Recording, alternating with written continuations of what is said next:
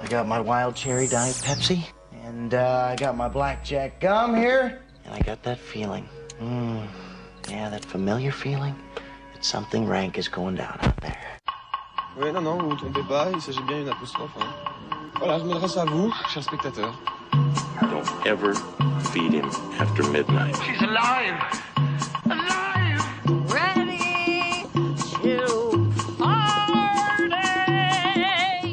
Sorry, Dave. I'm afraid I can't do that. I'm a man! Well, nobody's perfect. Qu'est-ce que c'est C'est pas quoi faire Les acteurs sont à l'aise dans leur personnage, l'équipe est bien soudée, les problèmes personnels ne comptent plus, le cinéma règne. Vers l'infini Yesterday, Nuit était une petite family business sans prétention. Mais today, entre les jeux d'influence, euh, non, c'est plutôt les jeux d'influence entre jeunes et moins jeunes chroniqueurs et les Stranger Things qui se passent chaque semaine en studio, on a vite fait de devenir le centre d'un grand cirque médiatique et peut-être même du monde. hein. Cette émission, c'est pour tous les soldats tombés au combat critique et analytique, ceux qui ont déserté le plateau pour l'été et sont toujours dans nos cœurs. Extérieur Nuit, code Rojo, c'est parti. Breaking news.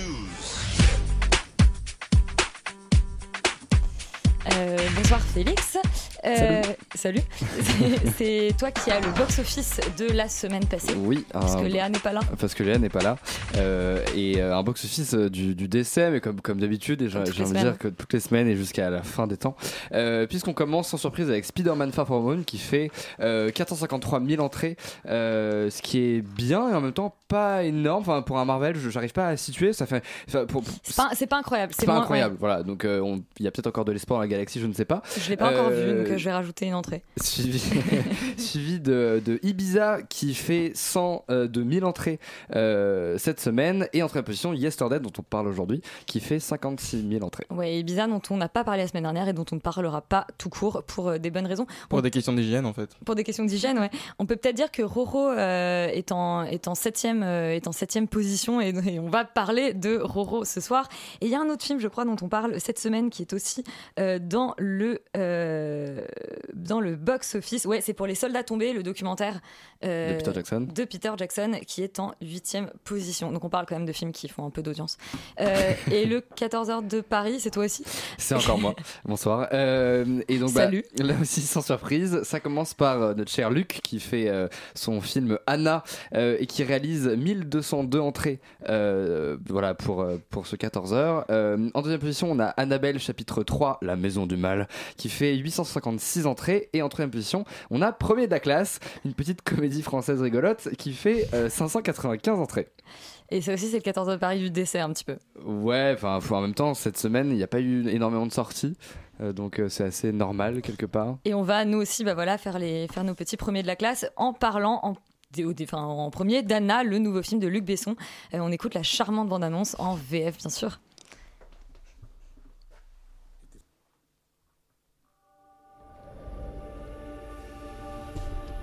Matryoshka est une poupée. Une poupée russe. C'est une femme dans une autre femme.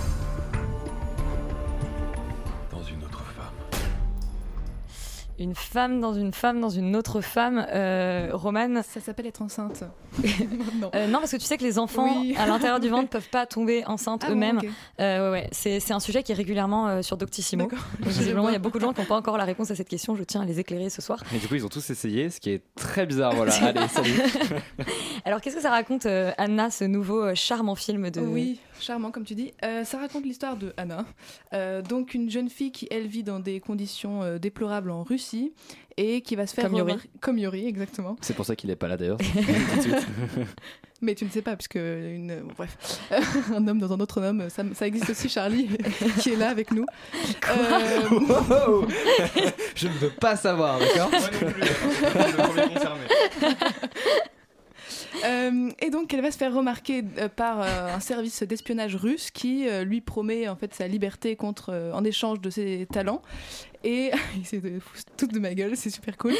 Et euh, elle va aussi se faire remarquer par des Américains, bien sûr. euh, et voilà, je pense que je peux m'arrêter là parce que globalement, ça raconte pas Attends, grand-chose donc de elle se, fait, elle se fait repérer par deux services secrets étrangers. Oui, bien sûr, euh, de se dire chronologiquement, d'abord par les Russes, puis par les Américains. Ça se passe pendant la guerre froide? Non, ça se passe pas pendant Ah. la guerre froide. Donc, Mais c'est tout le euh, temps la guerre froide. Oui, c'est tout le temps la guerre froide. Ah, la guerre froide n'est pas terminée. Euh, D'accord. Euh, Est-ce que c'est mieux que les derniers films de Luc Besson?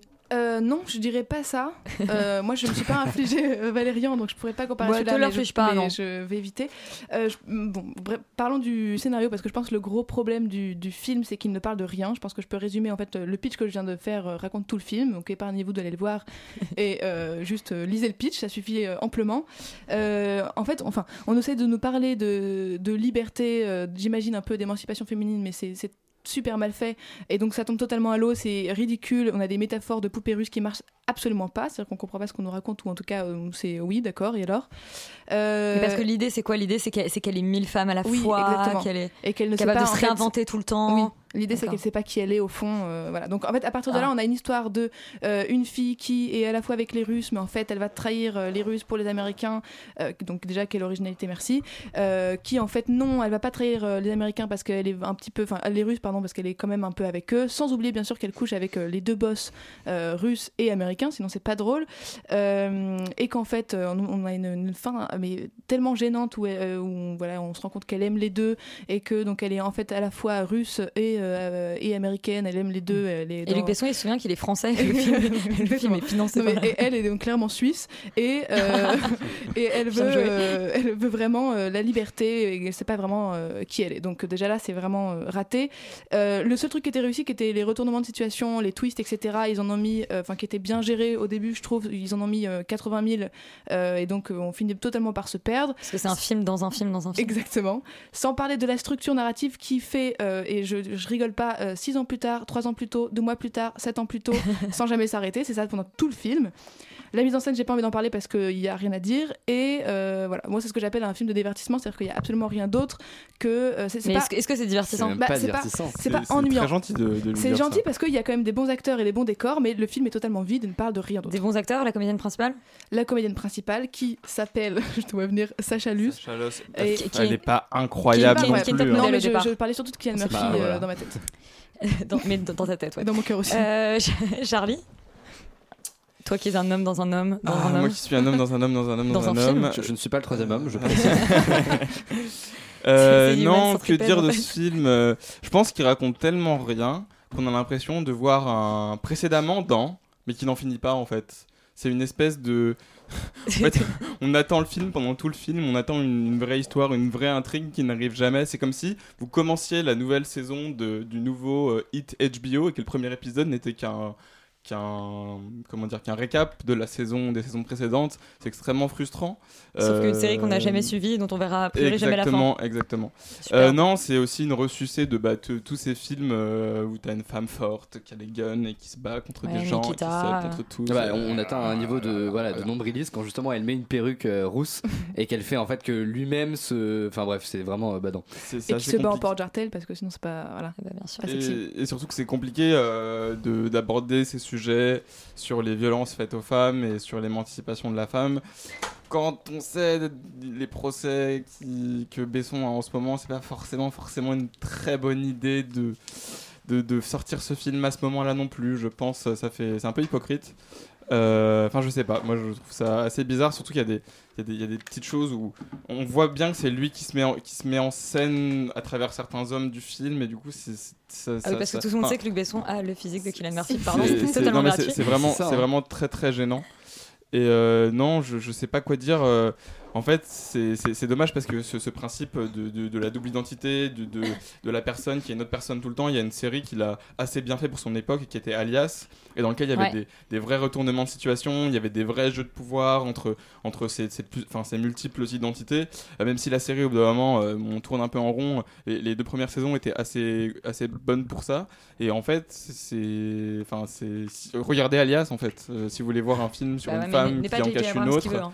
Mais ouais, non, dans ce film-là, ça ne fonctionne pas. En scénario, Oui, parce que j'allais dire, bon, DJ il est un peu surcoté aussi. hein. Bref, euh, alors Anna, euh, non mais je suis, je suis totalement d'accord avec vous, de toute façon il n'y a pas grand chose à rajouter. Euh, moi ce que je trouve, ce que je trouve hyper inquiétant euh, carrément c'est euh, c'est outre les procès qu'il y a autour de lui, c'est le regard et le, la- en fait le, le, le, le- le regard qu'il influe avec le, ses placements de caméra et même en règle générale les scènes qu'il filme euh, sur cette femme, je trouve que c'est hyper objectivant. Il y a un côté où c'est vraiment euh, ses fantasmes à lui, genre vraiment j'avais l'impression qu'il essayait de, je sais pas, qu'il était jaloux de Keshi, il y a un truc un peu badant, et genre vraiment il y a des scènes de sexe qui arrivent, mais gratuitement, et t'as l'impression qu'il a juste envie de filmer cette femme. Bonsoir, Yuri. Euh, bonsoir. ça y est, tu t'en es sorti, t'es sorti des goulags Ouais, cool. et, euh, et non, non, c'est ça, c'est vraiment hyper problématique, surtout qu'on essaie de racoler un espèce de truc euh, de message féministe qui, en fait, du coup, ne marche pas parce qu'on voit bien que le, le point de vue abordé sur ces, sur ces personnages n'est pas du tout celui qui, qu'on essaie de, de- d'aborder théoriquement, on va dire. Euh, et le deuxième problème que j'ai avec ce film, et qui n'était pas vraiment le cas avec Valérian, c'est que c'est un film qui est fait pour de l'argent. C'est-à-dire que EuropaCorp est en train de couler financièrement, et du coup, on a sorti ce film-là juste pour faire du fric. Et ça, Et il en fera pas beaucoup, Et en plus, il en fera pas beaucoup, et tant mieux, parce que c'est c'est hyper problématique de faire ça.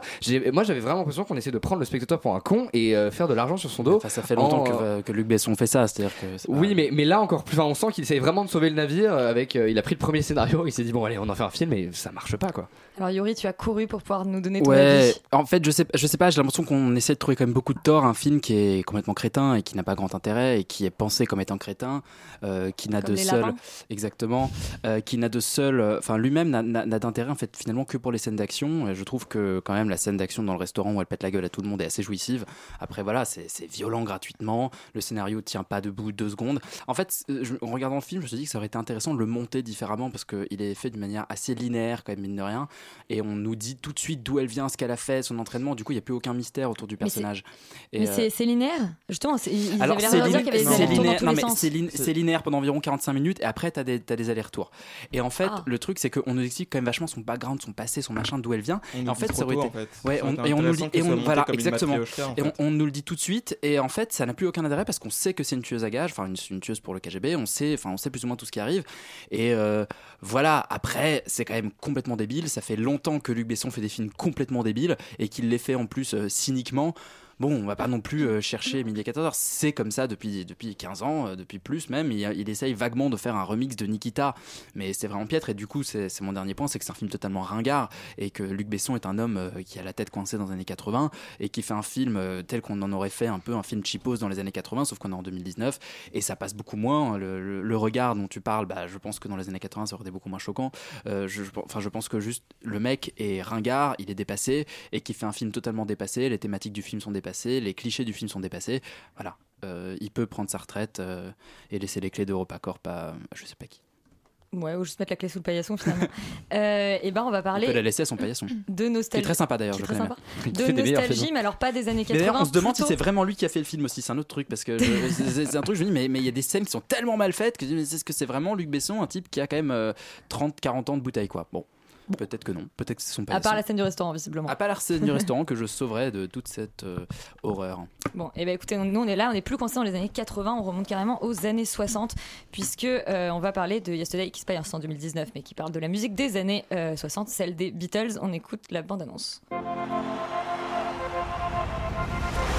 Until a month ago, you were a complete failure. And then somehow you became the biggest star in the world. As if by magic. So what happened? Roman, t'es un peu la pitcheuse ce soir. Oui. Euh, de quoi ça parle Yesterday Un nouveau Euh, film de Danny Boyle, il faut quand même oui. le dire, et écrit par Richard Curtis. Oui, tout à fait.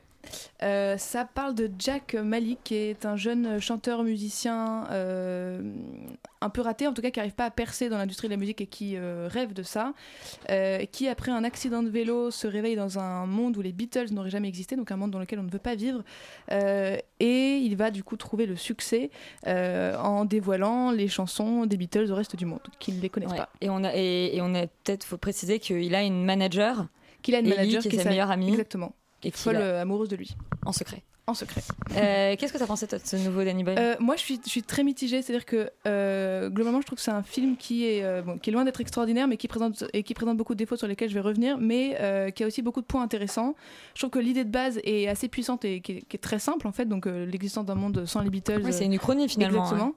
Euh, mais qui- que je trouve que cette idée-là se fait un peu bouffer par plein de maladresses, euh, et notamment aussi, euh, du- notamment au scénario, où les personnages, déjà, il y en a certains qui sont très stéréotypés, que ce soit l'agent de Ed Sheeran qui est euh, suppo- euh, vraiment insupportable. Et Deb.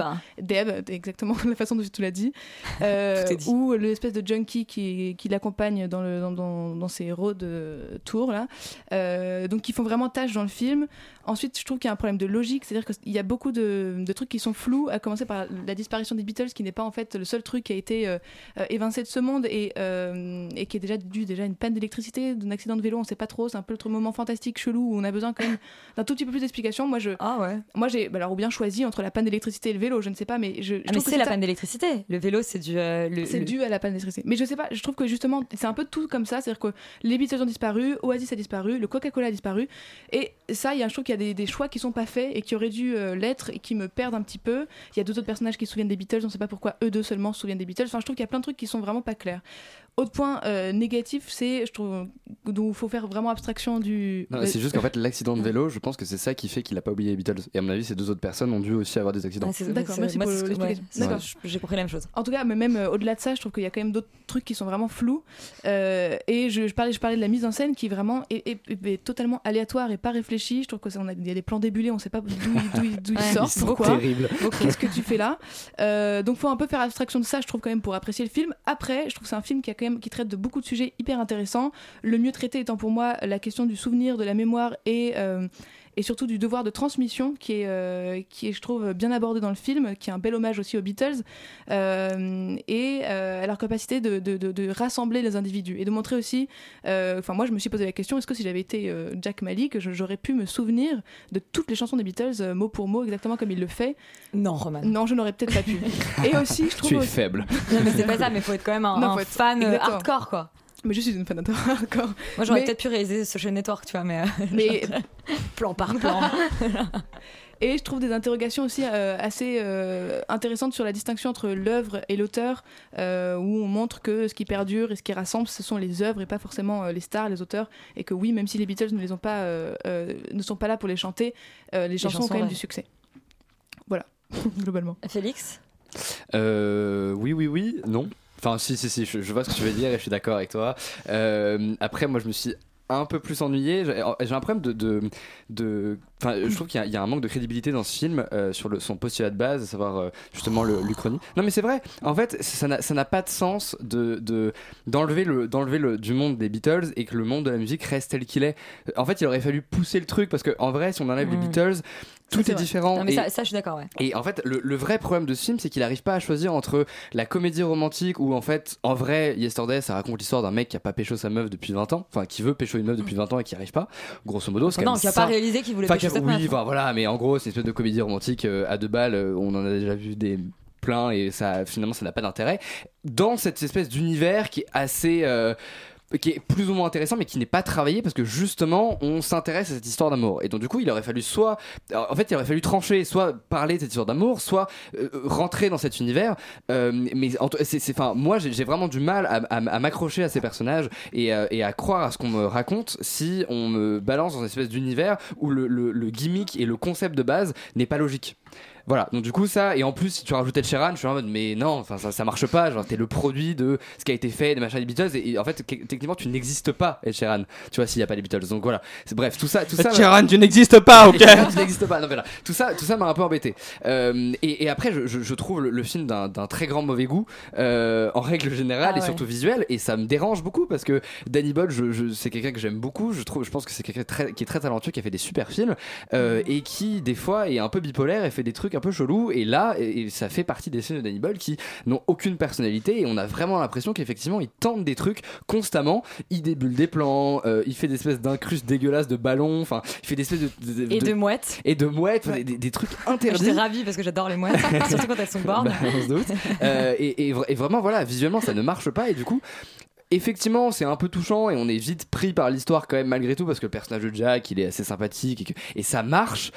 Mais je, je trouve que c'est c'est assez pauvre de- dans ce que ça raconte et en fait ça surtout ça ouvre des voies qui sont hyper intéressantes. Il y a toute une partie où à un moment donné justement le personnage de Jack euh, réécrit les, les chansons des Beatles et en fait ne- ça ne marche pas, c'est-à-dire que ça ne prend pas tout simplement parce que bah, c'est pas les Beatles et je trouve ça hyper intéressant Oui, de nous c'est- raconter c'est c'est pas, l'histoire c'est pas quatre mecs cool, c'est un. voilà, c'est exactement. un dude et, un peu chelou. et en fait, il y a euh, plein c'est d'idées comme ça qui, qui, sont, qui sont hyper intéressantes et qui sont disséminées ça et là, mais qui ne sont pas développées. Euh, et du coup, il y a une espèce de, de frustration et de d'inconsistance, je trouve, qui se dégage de ce film. Et c'est pas vraiment un feel good, c'est-à-dire qu'on en sort et c'est un peu, euh, c'est un peu insipide. Enfin voilà, je, je- Ouais. pas, ça m'a pas beaucoup touché. Bah, glo- globalement, je suis d'accord avec vous. Euh, moi, le, le- le seul problème, c'est qu'en fait, j'ai vu le film de manière très théorique. C'est-à-dire que j'ai j'ai à peu près pris du plaisir pendant le premier euh, enfin, le- en gros, le début du film, c'est-à-dire le moment où, euh, euh, on suit ce, jeune type qui galère, où en fait, après, ce, crash mondial, il continue de galérer, etc. Et en fait, rapidement, moi, ce qui m'a ce qui m'a le plus intéressé, c'était que, effectivement, c'est un film de Danny Boyle, c'est Danny Boyle qui réalise. On voit Danny Boyle nulle part. Et en fait, on voit que Richard Curtis, mais on voit Danny Boyle qui se bat et qui galère avec le scénario de Richard Curtis. Richard Curtis, c'est euh, le voilà, c'est le type qui est derrière euh, Bridget Jones, Love Actually, Quatre mariages, un enterrement. C'est quand même le, le- le- maître de la comédie romantique et, même de la comédie euh, britannique en général. Et il y a plein de moments où en fait, on reconnaît ces dialogues, etc. Mais ils sont pas. Mais, mais Danny Boyle est jamais au bon endroit, les prend jamais par le, par le bon bout en fait. Et je pense que les personnages de Deb ou le personnage du. Je serais moins dur avec toi sur le personnage du junkie, mais Deb est- effectivement est complètement raté. Et parce qu'en fait, on sent qu'il y met un, espèce de truc hyper frontal, premier degré, qui, qui, qui sait pas du tout le scénario. Et, euh, et, et- voilà, moi je trouve que ça, c'est intéressant à ce niveau-là, mais c'est un niveau tellement théorique que ça a absolument pas d'intérêt d'aller voir le film pour ça. Euh, sinon, voilà, moi je suis un peu moins dur que vous parce que je. je enfin, remarque, pas tant que ça. Euh, voilà, parce que j'ai aimé. Non, mais parce que j'ai aimé la première partie et que je trouve que, que, que le casting, enfin notamment que les deux rôles principaux sont, sont plutôt, euh, sont plutôt assez, assez touchants. Moi, je, moi j'accroche quand même plus ou moins à cette, cette petite comédie romantique, même si évidemment ça termine en éloge de la normalité, qui est un truc qui m'agace profondément dans beaucoup de comédies romantiques. Euh, et finalement, ça m'a un peu fait penser à Mon Inconnu, avec ce système de, euh, du chrony. Et finalement, en fait, c'est pas très grave de pas réussir tant qu'on a la personne qu'on aime à ses côtés. C'est beau, mais je suis pas d'accord. Et on regrette un peu que Lily James ne chante pas quand même. oui, dans le et je me suis Voilà. je me suis dit la même chose. Je me suis dit, bah, j'attendais avec impatience. Elle, elle est là pour ne pas, ouais, pour ne pas chanter, mais elle est plutôt. Mais elle est très réussie quand même, Elle est très bonne plutôt actrice, chouette oui. quand même. Euh, maintenant, on va partir. Alors, c'est un film argentin, mais il faut dire quand même que c'est une coproduction entre l'Argentine, le Brésil, euh, la France, l'Allemagne et euh, les Pays-Bas. Donc pourquoi pas? Euh, C'est Jojo. Oui, je le prononce à la française. Je vais pas me fatiguer à. C'est trop difficile. Non, non, ça se prononce. Rojo. Euh, euh, Non, je sais pas. Bon, on écoute la bande-annonce. Este es un lugar de gente que quiere trabajar y vivir en paz.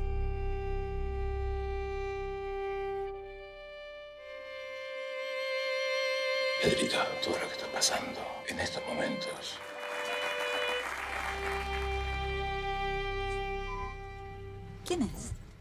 Alors, Sophie, tu es la seule à ne pas être allée voir Anna de Luc Besson pour aller voir Rojo. Eh bien oui, je suis allée voir donc Rojo de Ben- Benjamin, je vais le dire à la française, voilà, Benjamin euh, Neistat. J'ai vraiment pas réussi à comprendre. Mais c'est pas très ce- argentin ce- comme nom, tu sais. Ok Elisabeth, c'est pas très argentin comme nom, mais voilà, donc c'est un deuxième long métrage euh, qui est donc situé en 75 dans la province de Buenos Aires et, euh, donc juste avant euh, le coup d'État en Argentine. Et donc on a un petit prologue sur la situation politique et ça va être en fait un film qui est complètement à part, mais déjà en fait juste pour vous dire à quel point ce film est complètement à part, c'est que l'introduction dure 25 minutes, enfin le générique de début arrive au bout de la 25e minute. Ça commence avec une coproduction, blablabla. Bla, il y a une première scène d'introduction. Au bout de 10 minutes, il y a un premier, y a un premier euh, plan de générique. Et 10 minutes après, il y a l'introduction vraiment avec le titre. Et là, on entre vraiment dans le générique et dans, vraiment dans le film. Donc c'est vraiment, enfin, en fait, on est complètement déstabilisé d'emblée par ce film. Il y a quelque chose de très particulier. C'est vraiment, c'est, il nous emmène dans un univers complètement à part où en fait, il veut nous parler du coup de cette, euh, cette inertie d'une classe euh, sociale bourgeoise face au coup d'État qui se prépare et dont ils, sont, ils savent un peu ce qui va se passer, ils comprennent un peu que forcément il y a des disparitions étranges dans le désert, il y a des choses bizarres qui se passent, mais ils ne veulent pas voir. Et c'est vraiment voilà, c'est un, film autour de l'aveuglement et, c'est incroyablement bien mené. Enfin, c'est vraiment ce qui est génial, c'est que ça déstabilise complètement le spectateur et en même temps, c'est dans une espèce d'inertie comme ça. Enfin, vraiment, on est dans quelque chose de très langoureux, de quelque chose de très lancinant qui moi m'a fait penser à certains moments à Lynch. Ça m'a fait penser aussi à de la série B. Enfin, c'est vraiment il y a, un mélange de genres complètement inattendu. Il y a des arrêts sur image. Il y a vraiment, enfin, toute une toute une investigation comme ça de qu'est-ce que peut raconter l'image qui est vraiment fantastique. Et il y a aussi, enfin, ils arrivent à il arrive euh, du coup à, mélanger aussi les générations et pas seulement les classes sociales, enfin parce que donc il y a évidemment donc ce, personnage principal qui est un avocat, qui a une famille très bien, euh, très respectée, tout ça, et qui peu à peu a des amis d'enfance euh, qui étaient bah voilà un peu trop communistes, un peu trop comme ci, comme ça, qui disparaissent et et il y a à la fois sa vie de famille qu'on suit comme ça, avec, avec aussi sa fille qui est donc adolescente, qui vit une histoire avec un, un mec de son âge dans son lycée. Et à travers toutes ces classes sociales et à travers toutes ces générations, il y a quelque chose de phénoménal qui se met en place, qui est vraiment un vrai de film l'ordre. choral mais c'est même pas vraiment un film choral en fait. Ça qui est assez fou, c'est que ça reste quand même le personnage principal reste cet avocat, mais autour de lui Galerie, se ouais, de en fait vraiment tous ces petits personnages qui sont impactés, qu'ils le veuillent ou non, ou bien qui reproduisent en fait ce qui est en train de se passer ou ce qui va se passer autour de, de, la terreur et de, l'intimidation et du fait de savoir que puisqu'on a de l'argent et puisqu'on a une position, et ben forcément on sera jamais inquiété, qui est reproduit à des, à des moments extrêmement minimes et dans des petits comportements, mais vraiment des petits comportements entre adolescents. Et en fait, ce réalisateur a l'intelligence de montrer dans des petits comportements adolescents que peut déjà en fait se boire en filigrane un début de dictature en fait. Et enfin parce qu'on sait aussi ce qui va se passer donc évidemment ça, donne une lecture d'emblée du film.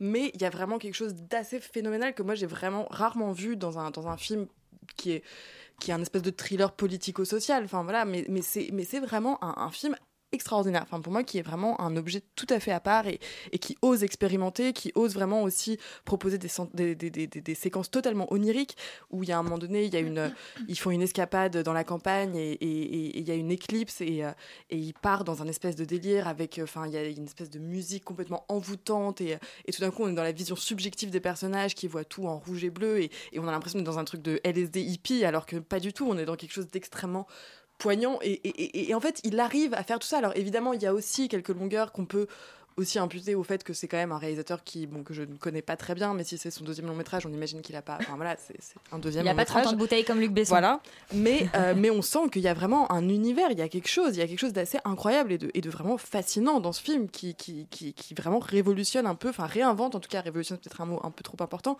mais réinvente vraiment le thriller politico-social en insufflant plein de choses de l'ordre du rêve et de, et de la poétique et qui est vraiment qui, qui est fascinant. Enfin, vraiment, c'est un, un- un excellent film qu'il faut absolument voir, je pense. Est-ce que c'est un peu le, le Leto de 2019 alors, ça peut appar- s'y apparenter, je pense. Enfin, c'est c'est un pendant. Je pense que c'est plus un pendant que, que le Leto de 2019, mais c'est un pendant vraiment intéressant et je pense qu'effectivement, ils peuvent être mis en rapport. Mais comme il peut, ce film, être mis en rapport, alors je sais plus qui autour de ce plateau avait vu euh, El l'ange, El Angel. C'est moi. C'est moi. ça, voilà. oui. Et bah, et bah, je pense qu'il peut vraiment être mis en rapport parce que l'ange, du coup, se situe en 71, donc aussi très peu de temps avant le début euh, de la dictature. Et pour moi, je- je- je- j'avais adoré ce film. Et je trouve que vraiment, ces deux-là, en fait, racontent quelque chose vraiment de cette époque argentine avec brio et avec vraiment une, quelque chose d'absolument fascinant dans, dans la manière, en fait, d'entraîner le spectateur et de, et de le mettre aux côtés du héros et de vraiment être dans cette position-là. Enfin, voilà, je, je vais m'arrêter là, mais vraiment, enfin, il y a quelque chose de, de- de très sympathique qui se passe Donc, au niveau du cinéma argentin. Qui t'a euh, beaucoup plu, ouais. Et on rappelle que Leto, c'était notre, euh, c'était notre numéro 1 Voilà, donc euh, euh, de courez l'année voir 2018. Roro, donc parce euh, que voilà, courez voir. Il faut, il faut. Roro. Maintenant, on va parler d'un cinéaste dont on connaît un peu plus l'univers. c'est Peter Jackson, mais cette fois-ci, c'est un documentaire pour les soldats tombés. Bande annonce.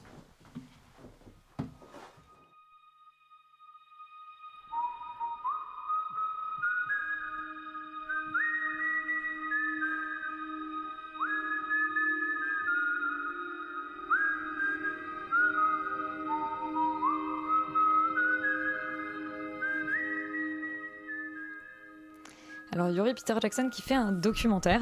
Oui, sur les hobbits dans les tranchées.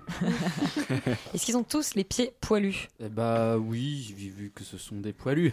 Bah, ah, ah, merci d'expliciter ma blague. C'est si drôle. Bien. Euh, donc, Reprenons. Euh, non, mais c'est assez. C'est un documentaire, donc effectivement, un documentaire euh, entièrement à base d'images d'archives, qui a un nom en français to- particulièrement pompeux, donc pour les soldats tombés.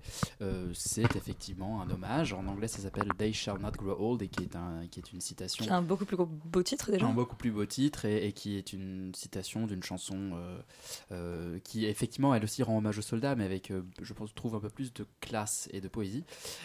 C'est un film je, je trouve assez bizarre parce que il ne se base que sur des images d'archives et il, il a le parti pris de, de les recoloriser et surtout de les resonoriser. Ah. Voilà donc ça a été Comme déjà déjà fait pour Apocalypse. Ça avait été déjà été fait par les documentaires Apocalypse. Là je trouve que ça avait fait avec quand même beaucoup plus de finesse que les documentaires Apocalypse puisque c'est euh, commenté, c'est narré en voix off par des témoignages euh, de poilus, donc de soldats, et donc il y a quelque chose d'assez émouvant en fait d'entendre surtout leur voix euh, te raconter comment c'était, raconter la mentalité de l'époque, ce que ça voulait dire que s'engager pour son pays à ce moment-là, le rapport à leurs parents, ce que ça voulait dire aussi le rapport à la masculinité, ce que ça voulait dire que d'être un homme et, et par rapport au fait d'être soldat à ce moment-là, c'est quelque chose de particulièrement touchant quand on écoute les commentaires. Je suis moi très gêné par contre par la colorisation et la sonorisation des archives euh, parce que ça c'est un c'est un rapport très bizarre qu'on a du coup à ces images là qui sont pas toujours des images euh, tournées sur le moment. Enfin c'est parfois des images qui sont mises en scène c'est pas enfin voilà en fait quand on nous met un espèce de grand mélange d'archives c'est toujours très compliqué de savoir qu'est-ce qui est mis en scène qu'est-ce qui est vrai qu'est-ce qui est faux.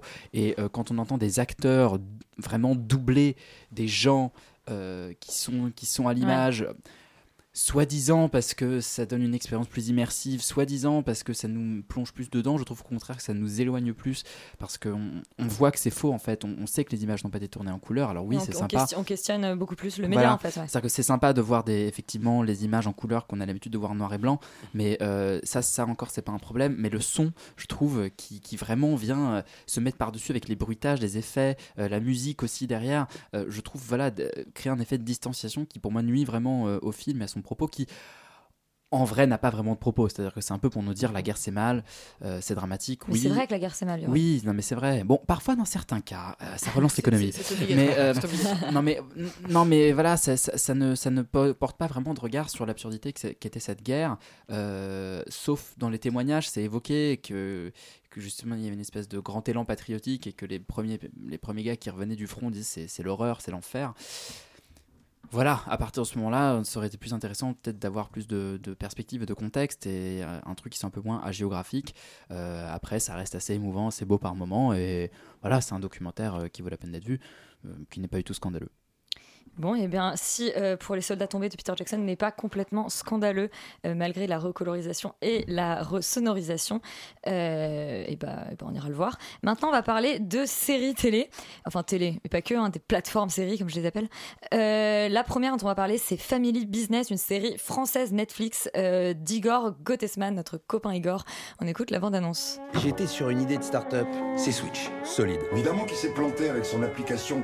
je vais finir bouché. Mais j'ai eu un feeling qu'il fallait que j'aille vers quelque chose de plus fort. Le cannabis va être légalisé. Et c'est ça ton idée géniale? C'est c'est de devenir dealer? Une innovation qui allait changer des vies. Alors Family Business qui est la quatrième euh, série française Netflix après Marseille, Planqueur et Osmosis. Euh, cette fois-ci c'est une dramédie 26 minutes.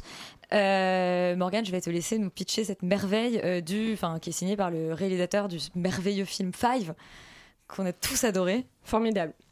Euh, à part François Civil. Mm.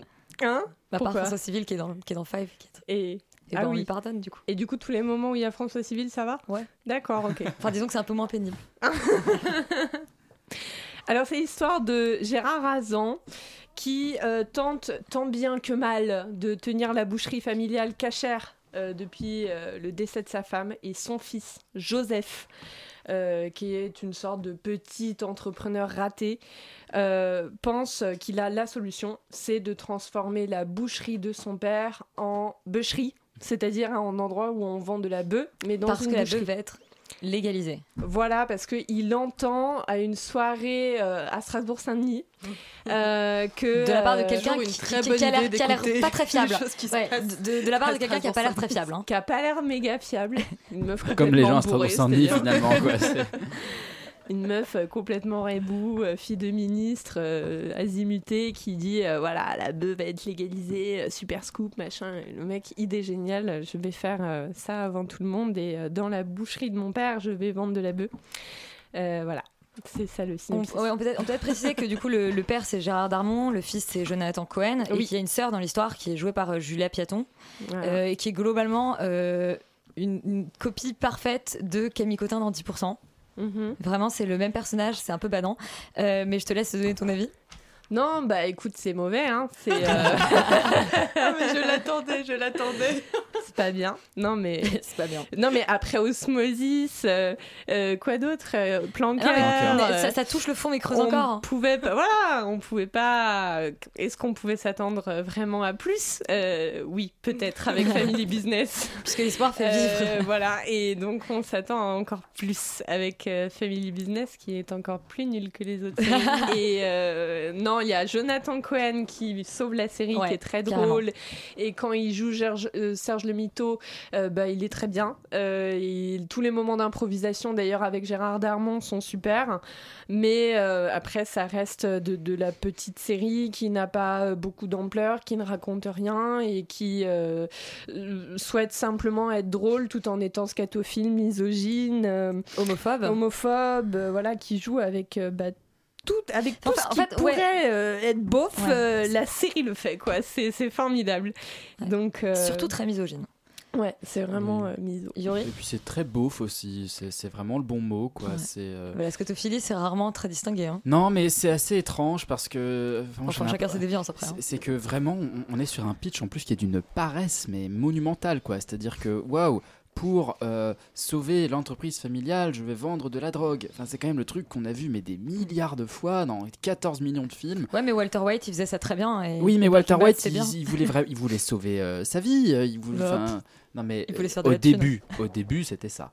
Euh, et et, oui, mais c'est pas non, c'est pas non plus exactement la même chose. Et Igor Gottesman n'est pas Vince Gilligan. Igor aussi. Gottesman n'est pas Vince Gilligan. On ne s'attache absolument pas au personnage. Les rebondissements sont fracassés quoi c'est vraiment n'importe quoi. On, on- vraiment euh, il dit ah ils s'apprennent que la beuh va être légalisée du coup ils vont chez cette meuf. Et, là ils font ah en fait euh, non c'est pas vrai euh, on s'est fait mener en bateau. Ah en fait c'était pas vraiment une bonne idée. Et puis ensuite ah, en fait si c'était une bonne idée. Ah mais par contre pour que ça bah, je veux je veux je veux je veux ken ton pote. Ah merde bah. C'est vraiment des espèces de rebondissements de derrière les fagots qui qui sont pas écrits. Moi effectivement je suis assez d'accord avec toi que Jonathan Cohen bah, quand tu le vois, tu te dis qu'en fait, le type, tu lui fais jouer de la merde Ouais. et il est quand même convaincant. Et il y arrive. Et, et en fait, il, il- il est là, il campe le personnage, il est là. euh, les, les dialogues qui sont quand même euh, écrits avec euh, je sais pas quelle partie du corps, euh, il les dit, il les fait vivre. il a une vraie présence. Je trouve qu'il a même une vraie sensibilité dans ce rôle-là. Ouais. C'est-à-dire qu'il joue le loser avec, avec une once de sérieux et de gravité que je trouve vraiment touchante par moment. Et, et, et s'il n'était pas là, mais. euh, mais ça ne serait même pas, ça serait même pas tenable pendant pendant 5 minutes. Là, on tient deux épisodes et demi, quoi. Mais euh, le reste, euh, pff, Ouais, moi deux épisodes et demi, ouais, j'ai tenu deux épisodes. Euh, non, mais moi j'ai un, vrai problème, c'est-à-dire qu'au-delà du dispositif, je trouve que j'ai rarement vu un truc aussi mal écrit. Euh, Il y a un vrai problème dès le pilote, c'est qu'en fait le, le, le pilote ne pose rien. T'arrives à la fin du pilote et le Ouais. concept n'est toujours pas posé. Je, je, sais, je sais toujours pas vraiment où ça va. Euh, à la fin du pilote, donc je sais pas si la beuh va être légalisée. Euh, L'enjeu du pilote, en fait, c'est pas euh, on va ouvrir cette bûcherie, c'est juste ah bah mon papa il veut plus que ce soit moi qui reprenne la boucherie familiale. Honnêtement, en termes d'enjeu, on est quand même au degré zéro. Et il y a un- et il y a un vrai problème d'écriture des personnages. Alors, c'est- assez incroyable parce que sur deux épisodes, tu te rends déjà compte que euh, leur, leur, leur arche, enfin, leur trajectoire mal. Ouais. Ce qui est quand même dingue. Tu te dis, enfin, quand même, sur deux épisodes, gars, j'étais ok, au, bout de quatre saisons, tu tournes en rond, mais là, sur deux épisodes, c'est déjà mal foutu. Donc, il y a un gros problème. Et moi, je, enfin, voilà, vous disiez, euh, effectivement, Jonathan Cohen est super. Euh, le reste du casting, et pourtant, c'est pas des mauvais comédiens, c'est compliqué. J'ai rarement vu Gérard Darmon euh, galérer à ce point-là. Ouais. C'est quand même vraiment. euh, lui il se demande ce qu'il fout là. hein, ouais, c'est clairement, il est juste là pour toucher son cachet. Il, il en fait, il en fait des caisses. Il joue vraiment le, le- le vieux bonhomme fatigué. Enfin, c'est atroce. Julia Piaton, je vous disais, moi, j'ai l'impression de la voir mais singer Camille Cotin dans, dans 10%. C'est le même personnage. Alors là, elle cache le fait qu'elle est homosexuelle à son père avec sa copine en Chine. Enfin, on n'y croit absolument pas. Au Japon. Au Japon? Oui. Excuse-moi, je C'était suis les Chinois complètement- du- je suis- C'est les Chinois du Japon. Je suis complètement raciste. C'est bien, bah, je suis, tu vois, non, je suis du c'est niveau. un peu la série qui est raciste. Bah, je suis hein, niveau- J'allais dire que j'étais du euh, niveau de la série finalement. Voilà, Mais euh, les non, non, Arabes et c'est- les Juifs qui, dit, qui font leur business, euh, genre Ouais. ouais. ouais, ils adorent le fric et tout. euh, vraiment, c'est limite quoi. Et puis, Enfin, et puis la, la sœur, faut bien qu'elle se prenne euh, des, des, des nouilles aussi dans la gueule parce que c'est très bien.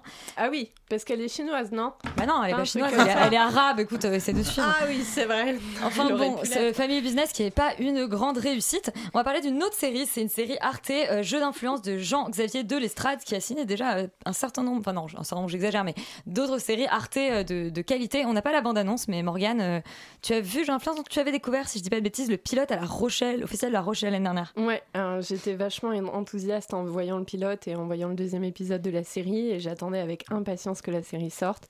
Moi, j'aime beaucoup Jean-Xavier de l'Estrade, donc. Pour commencer, je, pitch simplement euh, la série. C'est l'histoire d'un agriculteur qui s'appelle Michel Villeneuve et euh, qui tombe malade, gravement malade d'un cancer il découvre en fait que ce cancer est certainement lié aux pesticides qu'il utilise dans sa vie d'agriculteur. Et euh, l'entreprise qui fabrique ce pesticide cherche à obtenir l'autorisation de mise sur le marché d'un nouveau produit présenté comme écologique. Et à ça, en fait, parallèlement à ça, un lobby est employé par cette même boîte pour défendre les intérêts euh, de, de, de, la vente de ce pesticide. Quoi. Et parallèlement encore à ça, il y a un politique qui cherche à interdire euh, ce produit et en général les produits euh, toxiques pour l'agriculture. En fait, tout, tout ce qui concerne les, tout, tout ce qui concerne les pesticides, c'est vraiment son cheval de bataille.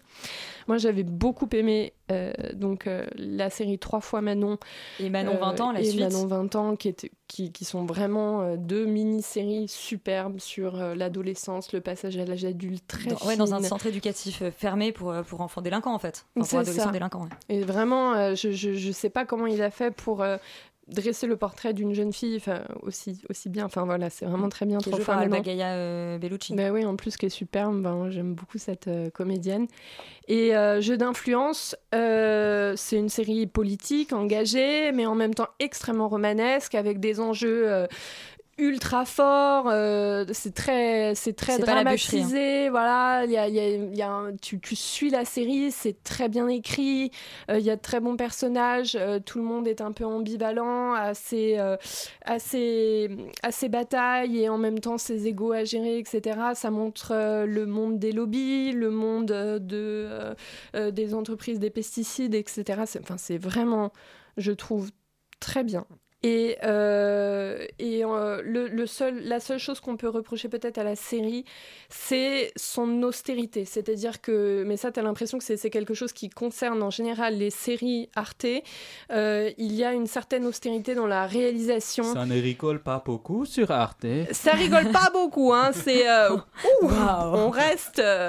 Non mais voilà, on, on traite de sujets très sérieux comme dans la série Eden, c'est-à-dire euh, on voilà dans Eden on parlait de migration, dans Jeux d'influence on parle euh, des lobbies, euh, des entreprises, des Crise des pesticides, migrants vs etc. crise euh, des pesticides. Ouais, voilà, on parle d'écologie, machin, ça, ça rigole pas, quoi.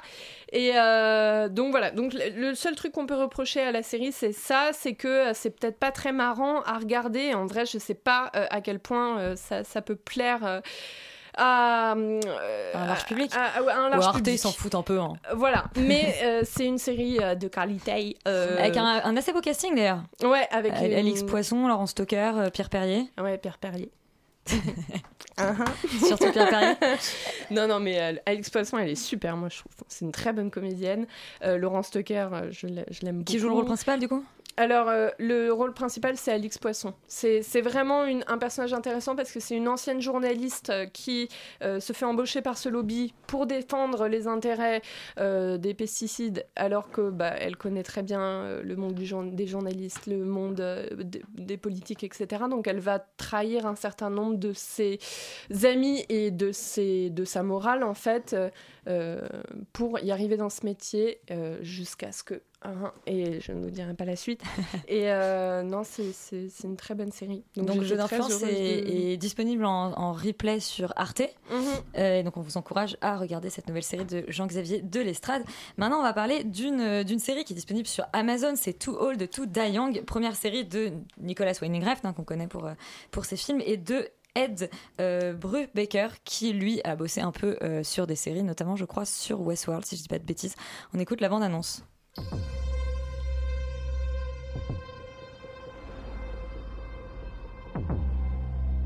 killed a woman the other night.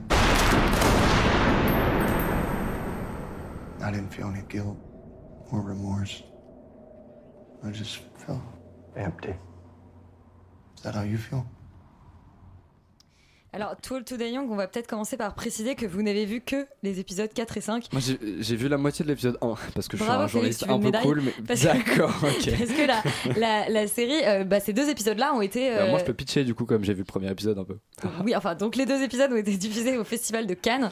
Et je vais te laisser du coup nous pitcher euh, le début de l'épisode 1. Ouais, et du, alors du coup, ça raconte en gros l'histoire de d'un policier qui est un peu corrompu et qui perd son partenaire parce que son partenaire se fait tirer dessus par euh, un, malfrat, un gangster.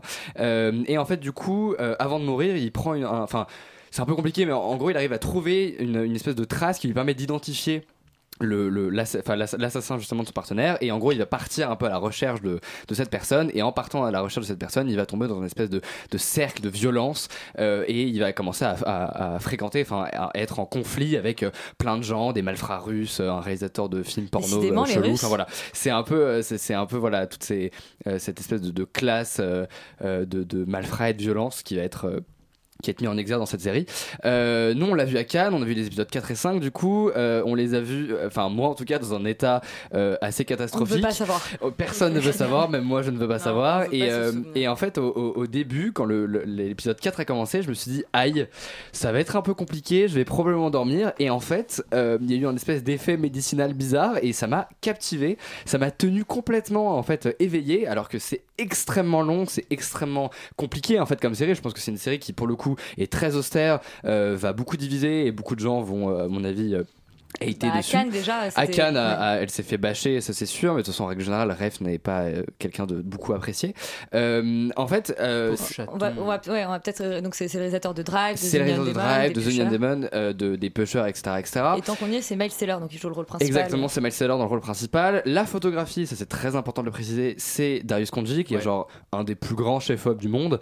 Et en fait, cette collaboration est juste incroyable. Je pense que j'avais pas vu d'aussi belles images depuis Blade Runner 2049. Enfin, c'est vraiment dommage de voir ça sur son téléphone. c'est ça, voilà, et c'est cool en fait d'avoir vu l'épisode 4 et 5 à Cannes pour le coup parce que ça montre vraiment toute la puissance de la photographie et de la mise en scène de parce la que funk. de la- de- voilà exactement. Euh, tout, le tout sublimé par la musique de euh, Cliff Martinez parce que c'est Refn et forcément Bah Refn oui, sans Martinez ça ne marche Bah pas. oui, et en fait il y, a- il y a une vraie ambiance qui est incroyable je trouve. Il y a une, y a une- la mise en scène est complètement dingue.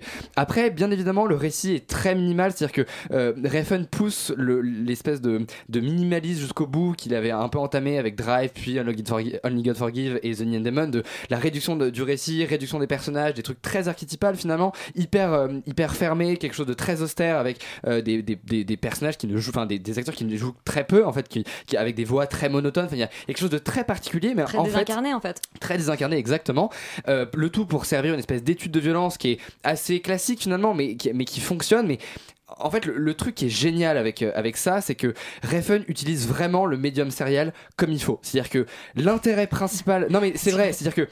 Parce que toi seul sais comment on doit utiliser le médium Non, serial. non, pas du la mais- série, c'est ça. Non, mais c'est-à-dire que l'intérêt d'une série, je, je- je pense, c'est le travail du temps. C'est-à-dire que qu'est-ce que qu'est-ce que une série permet et que le cinéma permet pas? Un travail sur le temps.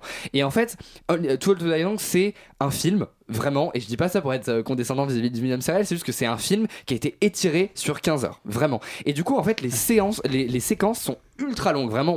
On, atteint des niveaux, on dirait du Hackerman. Enfin, il y a vraiment un truc.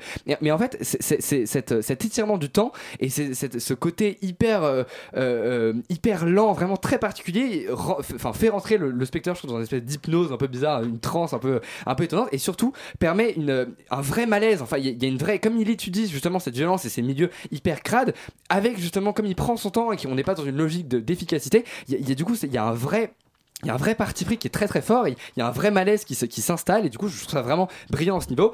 Et en plus, pour finir, je, je- je pense que en fait Too Old to Die Long c'est euh, Only God For- c'est c'est ce qu'aurait dû être Only God Forgive. Et en fait Only God Forgive n'est pas assez long, et c'est pour ça qu'il est chiant. Enfin, je, je pense qu'il y a un truc comme ça. Enfin bref, c'est- moi, je, je trouve cette œuvre vraiment euh, très, euh, je trouve ça vraiment euh, très particulier mais hyper intéressant. Bref. Alors. Yoria, avant de te demander ton avis, je vais poser une question. Alors, Félix dit que c'est un film étiré sur, euh, sur voilà, mais du C'est coup, 15 films étirés. mais du coup, ça veut dire qu'à Cannes, c'est comme si on vous avait montré le milieu d'un film. Ouais, et alors en fait, ce qui Enfin, était assez intéressant, c'est qu'on voyait pas vraiment euh, ni le début ni la fin euh, de ça. C'est-à-dire qu'on nous a montré ça, on était là, bon, bah d'accord.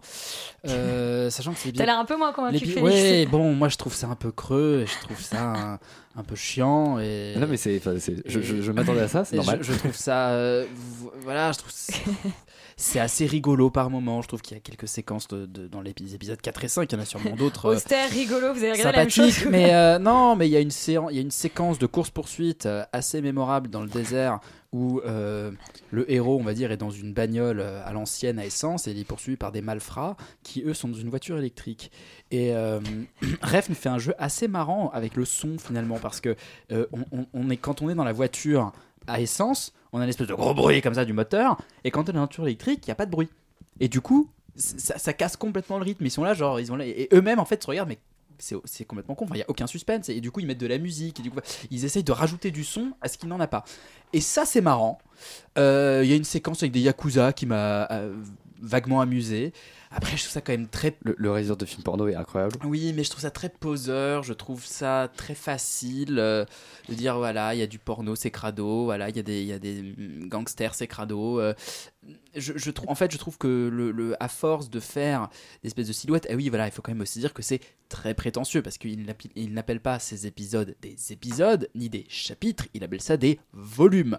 Donc on, on regarde volume 1, volume 2, volume 3. Comme dans Heroes.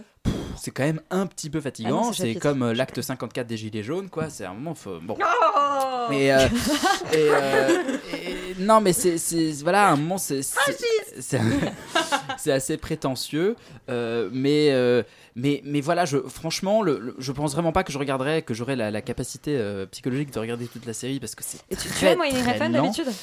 Non, je suis pas un grand Ah. fan de ce qu'il fait d'habitude, donc c'est pour ça que je suis pas, j'étais pas non plus acquis d'avance à la cause. Après, oui, indéniablement, c'est un jeune homme qui a du talent et voilà, et on l'encourage, on lui, on lui fait une petite tape sur l'épaule et on lui dit bon vent. Et pas si on dit bon vent à Nicolas Refn. Et j'avais bon, effectivement, euh, Ed euh, Brubaker a bien travaillé sur euh, Westworld. Je suis contente, je me décerne une petite médaille de sérieux et d'honneur. Euh, on va retourner du côté de Netflix avec ah, Stranger Things, déjà la saison 3 des frères euh, Duffer. On écoute une jolie petite bande-annonce qu'on a vue partout.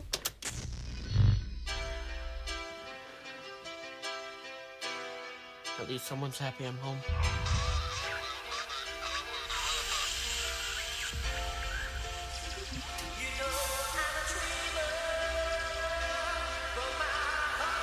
Just a dream. On écoute de la musique des années 80. Euh, Charlie, est-ce que tu peux nous, nous resituer rapidement euh, dans Stranger Things et surtout nous dire euh, ce qui se passe dans cette Euh, saison 3 du coup, donc Stranger Things, des choses plus étranges encore euh, pour la version québécoise. Je sais même pas a, toujours les meilleurs je, sais même pas s'il y a vraiment un, un titre québécois. Je vais tout de suite mais euh, qui raconte la, la vie des, des habitants de Hawkins qui ont déjà connu plusieurs euh, plusieurs insurrections de monstres venant du monde à l'envers, donc une espèce de, de monde parallèle maléfique. Euh, pour ceux qui ont déjà joué à Zelda, ça leur rappellera Link to the Past ou Twilight Princess. Et, euh, du coup là, on, quitte un peu l'enfance pour euh, rejoindre l'adolescence des personnages qu'on suit depuis déjà deux saisons. Bon, la deuxième saison était vraiment vraiment pas top, enfin moins top que la que la première. Et là, donc on, part sur voilà ces, ces, mélanges entre des histoires fantastiques et, des histoires d'amour, puisque oui, il y a des personnages qui s'aiment et qui sont en, en train de découvrir l'adolescence. Oh. Et si tu es jeune et tu découvres ton corps et et, euh, et du coup, les, pendant ce temps-là, les Russes, oui encore les Russes, euh, essayent d'ouvrir un passage pour, euh, pour recréer un lien avec, avec le monde à l'envers, ce qui fait que bah, les monstres vont revenir à nouveau euh, terroriser les, ces, ces- ces- ces enfants. Voilà. euh, Malheureusement, je crois que ça s'appelle Stranger Things. hein. Je suis désolée. Bah, c'est pas grave, pour, pour nous ce sera des choses plus étranges encore. Euh, non, c'est un peu un. Comment dire C'est un peu un Stranger Things light. Euh, D'ailleurs, il y a des pubs pour Coca dans, dans, dans toute la série, donc euh, je pense qu'on, je pense que c'est- c'est c'est pas de, de mauvaise augure que de dire ça. Euh, non, comment dire C'est- Je suis très partagé en fait sur cette saison. Euh, C'est-à-dire qu'à la fois il y a des gros, des gros problèmes de scénario pu- puisqu'il y a des, des personnages qui changent du tout au tout de caractère sans aucune C'est explication. ça l'adolescence, ça, Charlie. Euh, oui, sauf que là, malheureusement, bah, on parle des personnages adultes en fait. C'est ça en qui est 56 problématique. Bah, on peut peut faire une crise d'adolescence très tardive. Oui, mais sauf qu'il faut pas qu'elle soit faite euh, en- enfin hors euh, hors image. Euh, c'est enfin c'est là c'est c'est C'est faut tout voir. fa- fa- faire faire d'aussi gros changements de personnages euh, sans explication vraiment c'est c'est vraiment interdit. Euh, après, il y a, ce qui est très bizarre, c'est que vraiment au tout début, j'étais très agacé par cette nouvelle saison, et plus ça continuait, plus il y avait des choses que j'appréciais. C'est-à-dire que pour moi, ils ont quand même réussi à faire des choses dans cette série, c'est-à-dire se détourner des principes de Stranger Things. Et j'ai aimé cette troisième saison de Stranger Things, un peu comme j'ai aimé euh, l'épisode 8 de Star Wars en fait, un peu parce que ça faisait un doigt euh, aux, aux- aux- aux choses qui avaient été posées avant et que ça se prenait moins au sérieux euh, que, que ce qui avait euh, été fait euh, avant, et qui était trop trop dans la référence. euh, voilà. Euh, Félix a l'air de faire la gueule? Mais c'est normal ça, il fait. il fait toujours la gueule. Il, nous- il nous a mis un, un joli petit euh, polo des années 80, euh, tr- très Stranger Things euh, aujourd'hui. D'accord. Peut-être a-t-il aimé L'as-tu acheté dans le mall non mais Star euh, je, moi je suis pas totalement d'accord. Je, je trouve que justement euh, ça fait un peu trois saisons que les frères Duffer, c'est ça? Duffer, Euh, Matt et Ross de leur Matt petit. Matt et Ross. Euh, Enfin voilà, redisent un peu la même chose et n'ont rien à raconter. Et je trouve ça complètement dingue en fait d'avoir fait une première saison que moi je trouvais euh, vraiment plutôt cool avec un, un univers qui était assez intéressant que j'avais envie de voir euh, développer justement ce, fameux monde à l'envers cet upside down. Euh, et je ça hyper triste en fait qu'ils n'arrivent pas à, trouver des choses à raconter de, trouver de, de quelque chose en fait pour euh, pour rajouter euh, et pour embellir cet univers, pour, pour créer des intrigues, des machins. Euh, et je, je- je n'arrive pas à comprendre l'intérêt de faire revenir une énième fois les monstres. Euh, c'était déjà le cas dans la saison 2 et c'est pour ça que c'était vraiment pas bien parce que Mm. c'était juste une redite de la saison 1. Là, la saison 3, c'est la même chose, euh, sauf qu'en plus, on rajoute des Russes pour faire genre. Et sans le monde à l'envers.